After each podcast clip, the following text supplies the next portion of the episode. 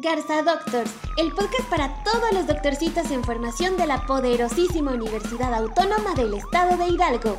Aquí encontrarás información relevante de todas tus materias. Y no te preocupes si no sabes nada, aquí te Garza ayudamos. Escúchanos de lunes a jueves 7 pm hora México. Te esperamos. ¡Los mitocondrios! Ritmo sinusal. Señoras y señores, Garcitas bebés, bienvenidos a este nuevo capítulo de Garza Doctors. Me presento una vez más, soy Laura Cervantes y hoy nos acompaña mi queridísimo amigo, el doctor Isaí Vega. El día de hoy vamos a hablar de un tema sumamente importante, el cual es exploración neurológica. Y bueno, debemos de reconocer que es la herramienta clínica más importante con la que contamos en medicina para la detección y diagnóstico de las enfermedades del sistema nervioso. Sin embargo, es algo que a muchos se nos haría complejo con simplemente escuchar que se relaciona con neuro, ¿o no? Y bueno, también se debe a que es un proceso que conlleva toda nuestra atención y aunado a ello, pues la pandemia ha limitado un poco nuestro aprendizaje práctico, ¿cierto? Sin embargo, para eso estamos aquí, Garza Bebés. Hoy despejaremos dudas y abordaremos temas tales como ¿cuál es el proceso correcto para una exploración neurológica?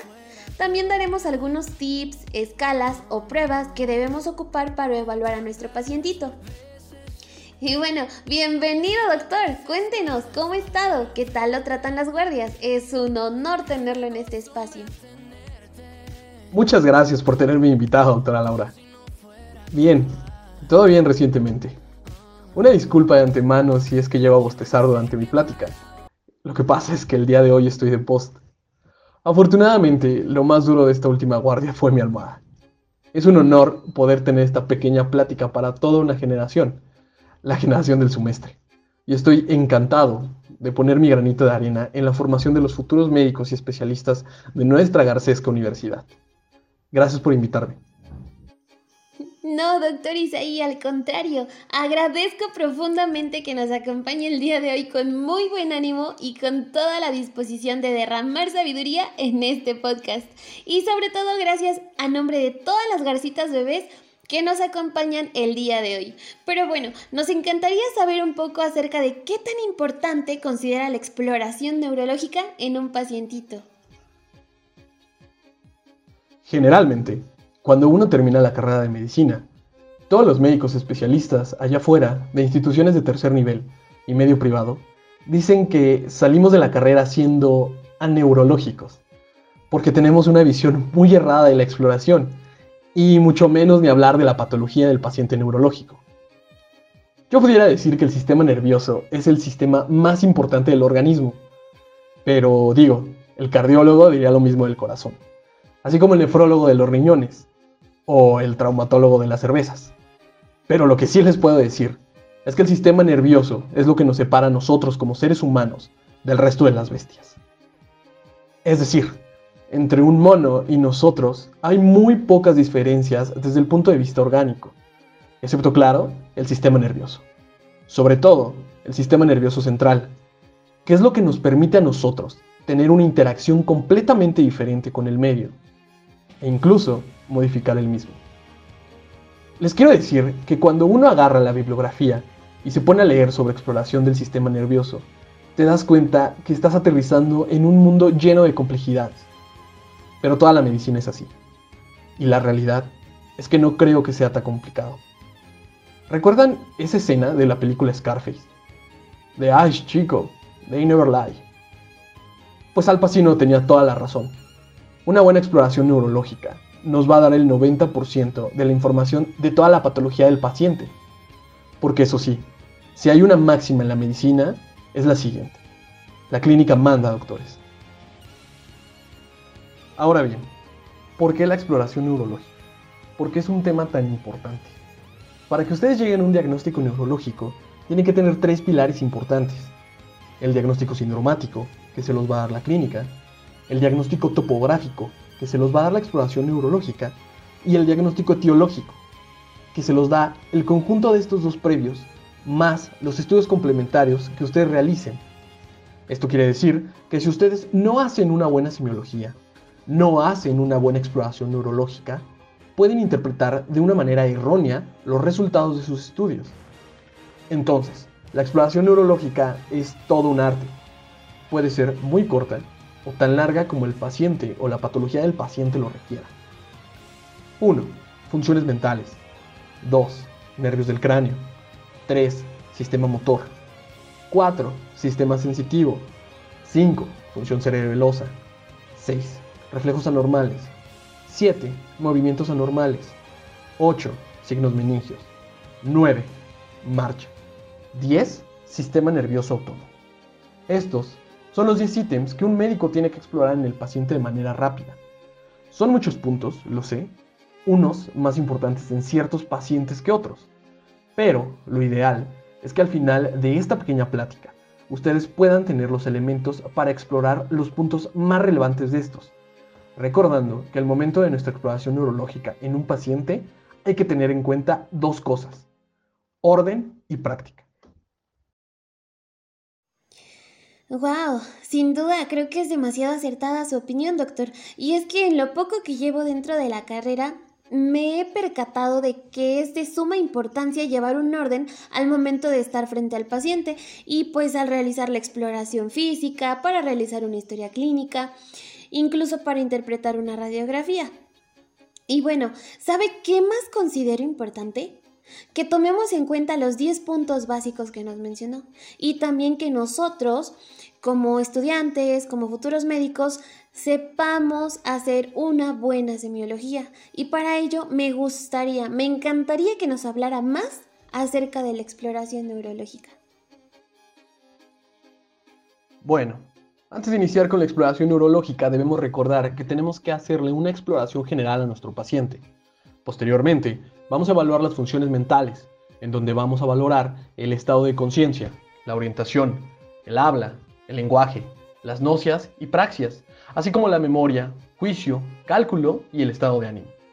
En cuanto al estado de alerta, es importante que tomemos en cuenta si nuestro paciente está despierto, en estado de obnubilación o confuso, somnoliento o aletargado, y si tiene los ojos cerrados y solo responde a estímulos dolorosos, estará en estupor. En esta parte, es importante recordar que existe el estupor superficial y profundo. Por último, si no existe respuesta alguna de nuestro paciente, este estará en estado de coma. Ahora, Supongamos que nuestro paciente se encuentra despierto. Lo que sigue es evaluar la atención. Esta la evaluaremos observando si nuestro paciente está atento a lo que nosotros estamos diciendo. En cuanto a la orientación, es importante que recordemos que debemos evaluar que el paciente esté orientado en las esferas de tiempo, lugar, persona y circunstancia. Lo que sigue es el habla y el lenguaje. Es importante que no confundamos los dos términos, ya que el habla es la articulación de la palabra y el lenguaje es la expresión de un sistema complejo. Por ejemplo, si tenemos una alteración del habla, a esta le vamos a llamar disartria, y si hay una alteración del lenguaje, le vamos a denominar afasia. Y solo para recordar un poco, debemos tomar en cuenta que hay afasias motoras, sensitivas y globales. Ahora, en cuanto a las nocias, debemos saber que esto es el entendimiento que le damos a nuestro contexto. Es decir, cómo interpretamos los estímulos visuales o auditivos correctamente. Y las praxias son básicamente la repetición de conductas ya aprendidas. Después de haber evaluado esto, vamos a valorar lo que es la memoria. Es importante que valoremos tanto la memoria reciente como la memoria remota. Entonces, un ejemplo de las preguntas que podemos formular es, Señor, ¿qué comió el día de hoy? ¿Dónde estudió la primaria? ¿Dónde nació? Entre otras. En cuanto a la extracción, podemos ejemplificarle algún refrán y pedirle que nos diga a qué hace referencia. El juicio, para valorarlo, podemos hacerle una pregunta simple. ¿Qué pasa si ponemos nuestra mano al fuego? En cuanto al cálculo, generalmente le diremos que al número 100 le reste 7 veces 7. Por último, el estado de ánimo. Este es importante ver la fase del paciente y preguntar directamente cómo se siente. Muy bien, entonces, para recapitular, ¿qué hemos evaluado hasta ahora? Corríjame, por favor, doctor, si me equivoco. Pero dentro de las funciones mentales, evaluaremos estado de alerta, atención, orientación, habla, lenguaje, nocias y praxias, así como memoria, abstracción, juicio, cálculo y por último, pero menos importante, pero no menos importante, el estado de ánimo. Y bueno, vamos a hacer una pequeña pausa en el tema porque ¿qué creen Garza Bebés? ¿Quién creen que viene llegando a acompañarnos a grabar el podcast del día de hoy? Así es, el doctor Raúl. Muchas gracias por acompañarnos, doctor. Dígame, ¿cómo está? ¿Qué tal le ha ido en las guardias? Hola, buenas noches a todos. Muchas gracias por la invitación. Es un, gusto acompañarte de nueva cuenta en tu podcast y sobre todo compartir el espacio con un buen colega como es el doctor Isaí. Y bueno, pues me siento bien, a gusto, llegando tarde como siempre, para no perder la elegancia. en cuanto a las guardias, pues lo importante es que tenemos salud. Pero lo que sí me encantaría es comentar lo que sigue, ya que escuché que viene la parte de la exploración de los nervios craneales y es una parte que considero sumamente importante. Efectivamente, la exploración de los nervios craneales es sumamente importante y a pesar de que tiene varias cosillas que evaluar, es importante hacerlo completa y ordenadamente. Pero bueno, me encantaría escuchar en sus palabras, doctor Raúl, cómo es que debemos evaluar estos nervios craneales. Bueno, lo siguiente en el orden a evaluar, como les comenté, son los nervios craneales. Debemos de recordar que tenemos 12 nervios craneales y algunos de ellos se exploran en conjunto y otros por separado. Vamos a iniciar explicando el primer nervio craneal que es el nervio olfatorio. Su exploración es muy fácil. Eh, vamos a pedirle al paciente que cierre los ojos y que se tapa una, una fosa nasal perdón, e identifique si hay olor y en caso de que lo detecte, deberá indicar él qué tipo de olor percibe y esto lo vamos a hacer en ambas fosas nasales y bueno, vamos a proseguir con el nervio óptico. En cuanto al nervio óptico, es importante que tomemos en cuenta que vamos a evaluar la agudeza visual y la colorimetría. Lo que vamos a ocupar en esta ocasión es una carta de Snellen y obviamente tenemos que atender los requerimientos de distancia, que el paciente ocluya su ojo sin presionarlo y posteriormente le pedimos que nos indique si logra identificar las letras de la carta de Snellen. Debemos recordar que estos procedimientos lo haremos en ambos ojos. Una vez que terminamos con la agudeza visual, podemos apoyarlos de la tabla de Ishihara para detectar si el paciente detecta correctamente los colores. Lo siguiente que debemos evaluar es el fondo de ojo, donde es importante recordar que vamos a hacer uso del oftalmoscopio y nosotros vamos a evaluar de la siguiente manera. Eh, primero con nuestro ojo derecho evaluaremos el ojo derecho del paciente y con nuestro ojo izquierdo, el ojo izquierdo del paciente, para evitar incomodarlo durante la exploración. Y bueno, continuando con la exploración de los nervios craneales, que es el tema que estamos tratando hoy, debemos evaluar el nervio motor ocular común, el troclear y el motor ocular externo, que son, recordemos, el 3, 4 y 6. Es importante recordar que los evaluaremos en conjunto.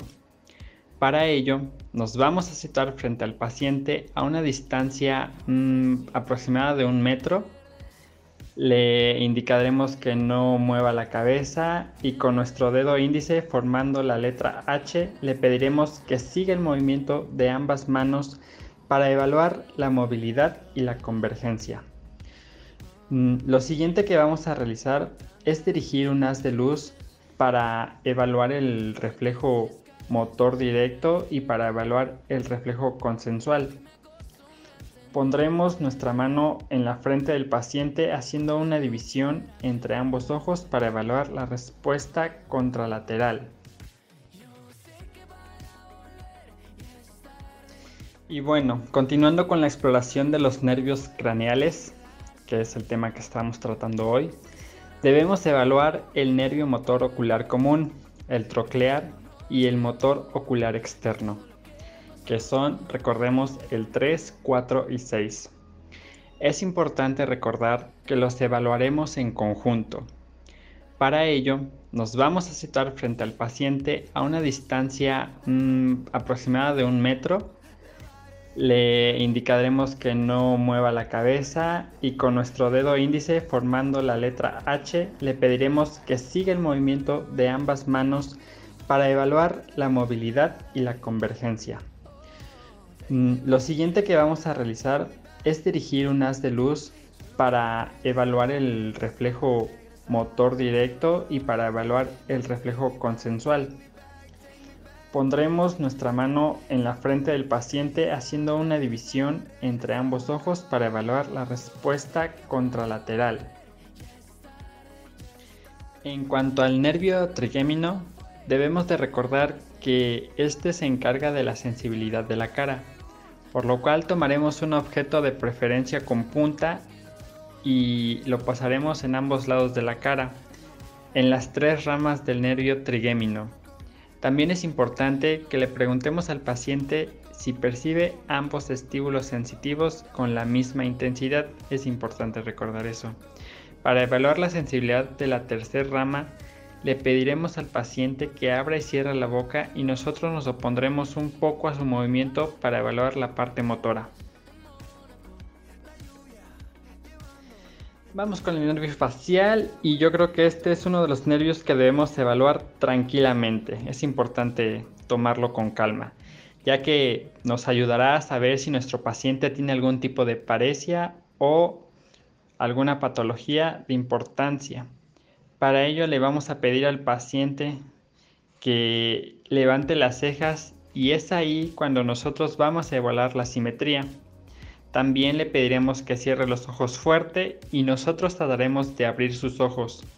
Posteriormente le pediremos que haga una sonrisa para observar la simetría de los surcos faciales. Todo esto nos ayudará a determinar si nuestro paciente, en caso de sufrir una parálisis facial, sea de carácter periférico o central. El octavo nervio lo evaluaremos mediante la prueba de Rine con un diapasón y también con la prueba de Weber. De esta manera estamos evaluando la parte, la parte ósea perdón, y aérea de la audición. El siguiente nervio es el nervio glosofaringeo y para poder evaluarlo le vamos a indicar al paciente que abra la boca y emita el fonema A. Y en cuanto el paciente diga A, vamos a evaluar la úvula y debemos observar una simetría en los pilares del paladar, así como un reflejo nauseoso bilateral. Excelente, doctor Raúl. Una explicación muy precisa, pero oiga, no se nos esté durmiendo. Ya vamos a acabar con la exploración neurológica y el capítulo del podcast del día de hoy. Y pues bueno, eh, doctor Isaí, me encantaría de verdad que usted nos diera los últimos puntos del tema del día de hoy. ¿Qué le parece si empezamos con su participación?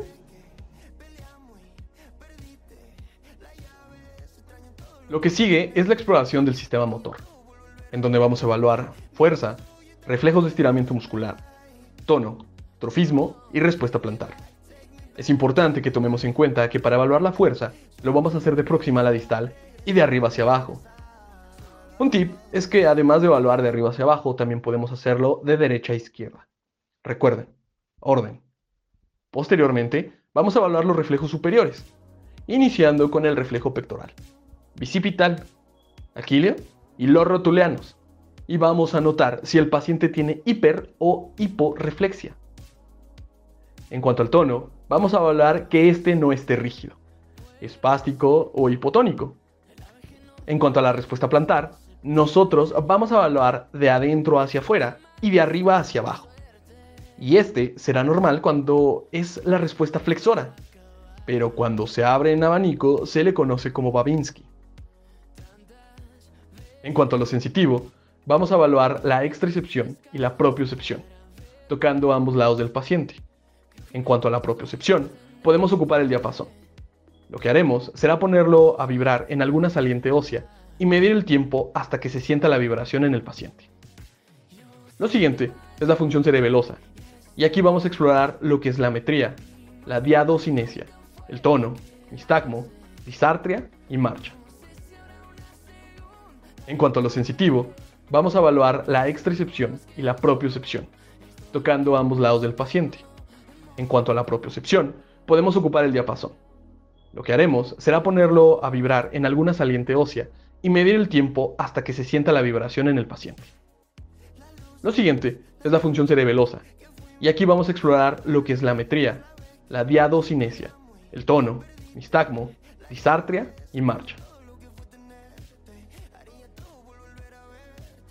Para evaluar las metrías podemos indicarle al paciente que con su dedo índice toque su nariz y posteriormente lo lleve hacia enfrente y repita este mismo ejercicio moviendo nuestro dedo índice para que el paciente lo toque en repetidas ocasiones. Lo más importante aquí es la marcha, ya que podemos encontrar la marcha cerebelosa y es importante distinguir los diferentes tipos de marcha que más adelante abordaremos. Pasando a los reflejos anormales, aquí lo más importante son los reflejos atávicos. Movimientos anormales. En esta parte evaluamos la hipercinética o la hipocinética. Por último, pero no menos importante y ya para terminar, no debemos olvidar, como ya mencionamos, la marcha y los signos meningios. En cuanto a los signos meningios, debemos recordar que hay 21 signos meningios diferentes, siendo de los más importantes el de Brudzinski, el Kerning, entre muchísimos otros. En la marcha, ¿qué es importante? Bueno, aquí evaluamos el inicio, la amplitud, la velocidad, el braceo y el paso. Y por fin, hemos concluido nuestro examen de exploración neurológica. Y bueno chicos, es así como llegamos al final del podcast del día de hoy. Muchas gracias por acompañarnos. Recuerden que el próximo capítulo de Garza Doctors estará disponible el día de mañana a partir de las 7 pm. Recuerden estudiar, pero también recuerden divertirse. Muchas gracias al doctor Isaí y al doctor Raúl por acompañarnos. Nos vemos a la próxima. Bye.